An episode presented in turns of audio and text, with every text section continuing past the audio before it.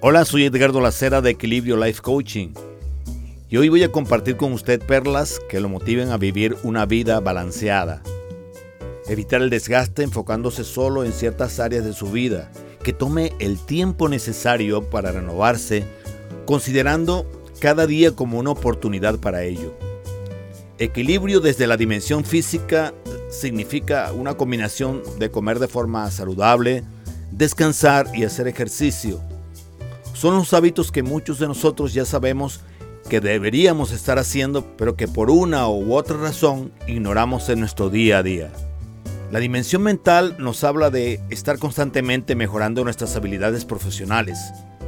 Muchos de nosotros leímos el último libro estando en la universidad.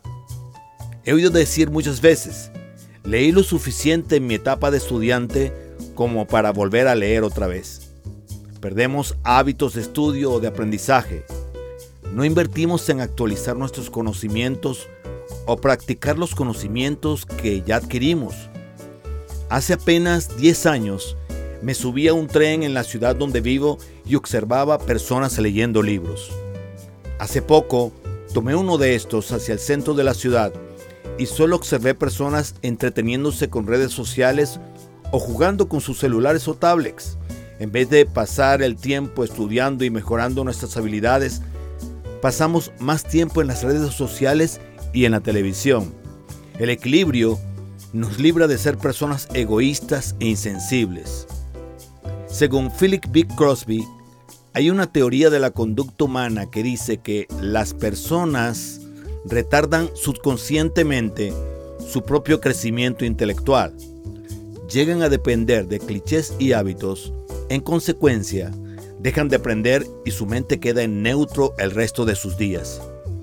Dice Crosby que incluso estas personas pueden progresar en la organización o empresa donde estén, ser ambiciosos y dispuestos a trabajar de día y de noche, pero ya no aprenden. Esto es una lástima. No hay nada más emocionante y gratificante que aprender nuevas habilidades y mejorar las que ya tenemos. En un artículo de una revista virtual Sanitas, se llama, se describe dieta como el hábito alimenticio de una persona. El artículo menciona una gran variedad de dietas, algunas de ellas hacen referencia simplemente a un determinado estilo de vida, como la dieta mediterránea o la dieta vegetariana. Las dietas terapéuticas diseñadas para personas con determinadas dolencias, como la dieta libre de gluten o la dieta baja en sodio, para las personas que sufren hipertensión. Las dietas para adelgazar son otra cosa. Existen muchísimas dietas de moda, temporarias, las populares que prometen perder peso con rapidez, pero que rara vez funcionan ya que cuando se abandona el régimen es muy probable que se recupere el peso perdido. No hay hábitos. Es bien interesante saber que entre la alimentación y las emociones existe un complejo vínculo Tal es así que se denomina con frecuencia a nuestro intestino como nuestro segundo cerebro, pues todo lo que comemos puede tener su causa en las emociones y de igual manera nuestra dieta puede condicionar nuestro estado anímico y emocional. Al igual que todo lo que comemos tiene un efecto físico, todo lo que entra en nuestra mente produce un efecto sobre nuestro ser mental. Sucede algo en nuestro interior que determina lo que haremos exteriormente. El poder de la sugestión es uno de los poderes más importantes en nuestra vida. Todo lo que penetra en nuestro interior, todo lo que pensamos, todo lo que leemos, todo lo que escuchamos, nuestras conversaciones, la radio, la televisión, periódicos, revistas, en fin, todo lo que dejamos que influya sobre nuestra forma de pensar afecta a nuestra mente subconsciente, afecta a nuestras actitudes, nuestras expectativas, valores, creencias y en última instancia nuestra potencialidad como seres humanos.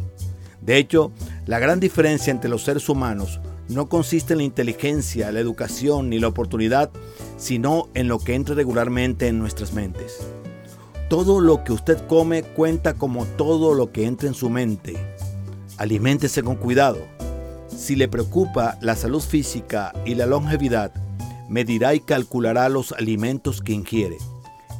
Examine a sí mismo cuidadosamente también los alimentos mentales, porque estos alimentos mentales se acumulan por un proceso que los expertos denominan la ley de la acumulación.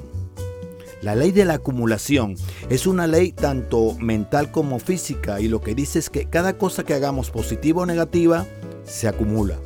Que cada uno de nuestros logros en la vida es el resultado de miles de logros ordinarios, de luchas, retrocesos, pequeñas decepciones. Cada uno de nuestros logros está precedido por miles de logros pequeñitos. Todo lo que hagamos a nivel mental o físico cuenta. Las ingestiones de alimento mental deben ser todas positivas, productivas e intencionales para que nos hagan avanzar hacia la dirección a la que queremos ir.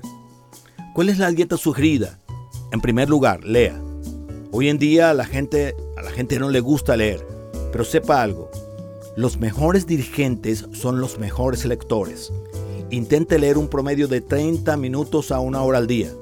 Dedique ese tiempo a leer algo positivo y constructivo. No estoy hablando de periódicos o revistas de noticias, sino algo que le ayude a desarrollarse y lo refuerce. 30 minutos o una hora al día puede cambiar su vida. En segundo lugar, escuche audios. El descubrimiento del aprendizaje en grabaciones de audio se ha considerado el mayor adelanto en la educación individual desde la invención de la imprenta. El aprendizaje de grabaciones en audio nos acerca a los mayores pensadores del mundo, a sus ideas, estudios y experiencias. Los podcasts, como el que escucha en este momento, le permiten seleccionar el tema, la hora y el día de nutrirse mentalmente. Tercero, asóciese con la gente adecuada. Cuando hago referencia al poder de la sugestión, podemos decir que entre el 85 y el 95% de todas las influencias en su vida provienen de las influencias sugestivas que lo rodean. No solamente las físicas como el estado del tiempo, sino a las emocionales, es decir, el efecto de las personas con las que uno se relaciona. Como ya lo he dicho antes, no puede pretender volar como las águilas si se la pasa picoteando con las gallinas. Cuarto, empiece cada día bien. Los dos momentos del día más sugestivos en los que la mente subconsciente está más abierta a una información nueva son la noche antes de dormirse y la mañana temprano. Se deben aprovechar estos momentos como oportunidades claves de programación con el fin de introducir nueva información a la mente. Muchos autores le llaman el tiempo oro. Número 5. Revise sus metas cada mañana. Todas las mañanas, antes de empezar el día, revise sus metas disciplinadamente. Vea dónde está en el momento y trace su rumbo. Cuando uno revisa sus metas, las está programando en su mente subconsciente al repetirlas cada día utilizando la hora dorada. Para finalizar me gustaría referir un cuento que me impactó en su tiempo y que para no caer en modo automático me recuerdo frecuentemente. Es una historia que narra Stephen Covey en Los siete hábitos de las personas altamente efectivas. La historia del leñador. Dice así, imaginemos que vamos caminando por el bosque y nos encontramos con una persona que está trabajando derribando un árbol con una sierra. ¿Qué es lo que haces? Le preguntas. ¿Qué? ¿No puedes ver? Responde impacientemente la persona. Estoy cortando este árbol. Te ves muy cansado, le dices. ¿Cuánto tiempo llevas tratando de derribar ese árbol? Más de cinco horas, te responde. Estoy exhausto. ¿Por qué no te tomas unos minutos y afilas la sierra? Le preguntas. Estoy seguro que acabarías mucho más rápido. No tengo tiempo para afilar la sierra, estoy demasiado ocupado tratando de derribar este árbol. Sea proactivo, haga que el mundo conspire a su favor. Suceda lo que suceda, busque lo bueno. Sea propenso a buscar el bien. Lo que ahora somos es el resultado de las decisiones que tomamos ayer. Y lo que seremos mañana será el resultado de lo que decidamos ahora.